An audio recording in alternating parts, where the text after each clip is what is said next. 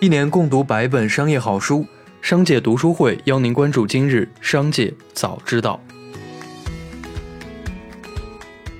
首先来关注今日要闻。九月十三日，网曝多位投资者赶往中国恒大集团总部所在地深圳卓越后海中心线下维权对话。随后，恒大集团声明称，网络上近日出现的有关恒大破产重组的言论完全失实。公司目前确实遇到了前所未有的困难。但公司坚决履行企业主体责任，全力以赴复工复产、保交楼，想尽一切办法恢复正常经营，全力保障客户的合法权益。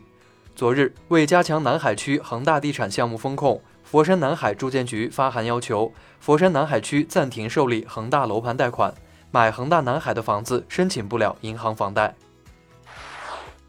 九月十三日，工信部表示，互联互通是互联网行业高质量发展的必然选择。企业要务实推动即时通信、网址屏蔽连接等不同类型的问题。腾讯对此回应称，坚决拥护工信部的决策，在以安全为底线的前提下，分阶段、分步骤的实施。阿里巴巴表示，将按照工信部相关要求，与其他平台一起面向未来，相向而行。字节跳动呼吁所有互联网平台行动起来，不找借口，明确时间表，积极落实。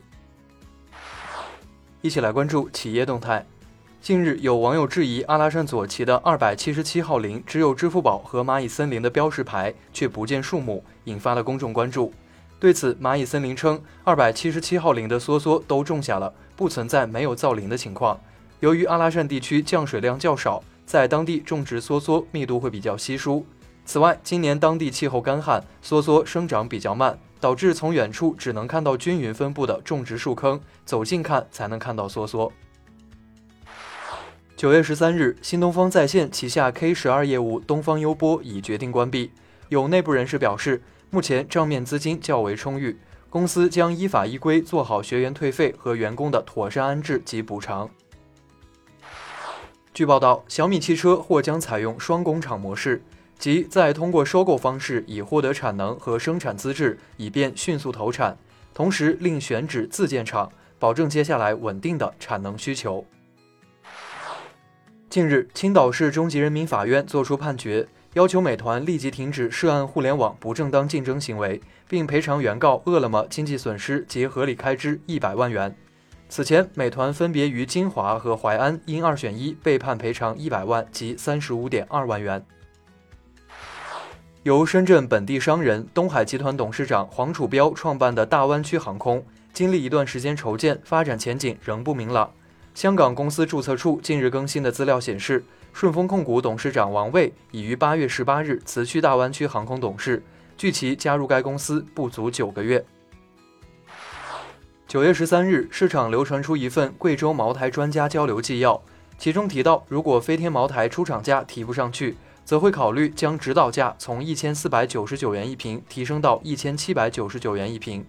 对此，贵州茅台有关负责人回复称，没有召开此类会议，消息不属实。有报道称，茶饮连锁品牌乐乐茶正与银行商讨，最快于明年在香港上市，拟通过 IPO 融资三亿至五亿美元。对此，乐乐茶表示，公司现阶段聚焦业务发展，暂无明确上市计划。一起来关注产业发展动态。九月十三日消息，国务院原则同意东北全面振兴“十四五”实施方案，东北全面振兴迎来重要节点，投资不过山海关或将成为历史。安徽省人社厅近期答复省政协委员提案时称，二点五天弹性休息制度作为一项鼓励性政策安排，在当前时期全面落实存在一定困难，当前企业加班情况较多，进一步缩短工时标准尚不具备现实基础，不宜广泛推行。鼓励用人单位在有条件的基础上自主实施二点五天弹性休息制度。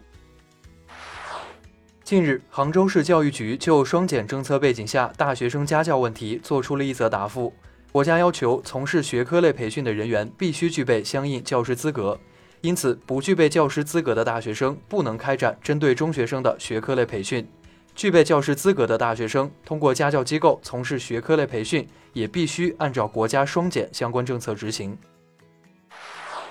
暗访发现，一些明星艺人，在注销影视公司或个人工作室的同时，会换个地方和名称重新注册新的类似市场主体。以今年以来全国在业存续的影视类相关公司等市场主体共新增六十五万余家，以各类明星工作室居多。一些远离大城市和主城区的小地方，为招商引资而打造的税收政策洼地，成为不少大明星工作室趋之若鹜的注册地，以致大量漏税现象产生。秋招季来临，第一批零零后即将加入求职队伍。中青报一份关于就业的调查结果显示，零零后对自己进入职场后的薪资比较乐观，超过百分之二十的大学生预期自己毕业后月薪过万。此外，百分之六十七点六五大学生评估自己毕业十年内会年入百万。对于年轻人怎样看待躺平的结果显示，百分之七十点三四受访者说躺平只是过一下嘴瘾，实际上比谁都努力。二手房市场成交低迷，意味着中介人员业绩下降，收入减少。根据深圳市房地产中介协会发布的报告，截至今年六月三十日。深圳市实名登记的星级从业人员数量为四万五千四百五十八人，比去年同期减少百分之十一点八。该协会通过对深圳市四千一百六十一间中介门店的摸底调查发现，今年上半年有一百零四间门店已关闭，且已办理工商注销，计划或已关停的门店占比达百分之十一点一。房产中介行业正在经历肉眼可见的萧条。以上就是本次节目的全部内容，感谢您的收听，我们明天再会。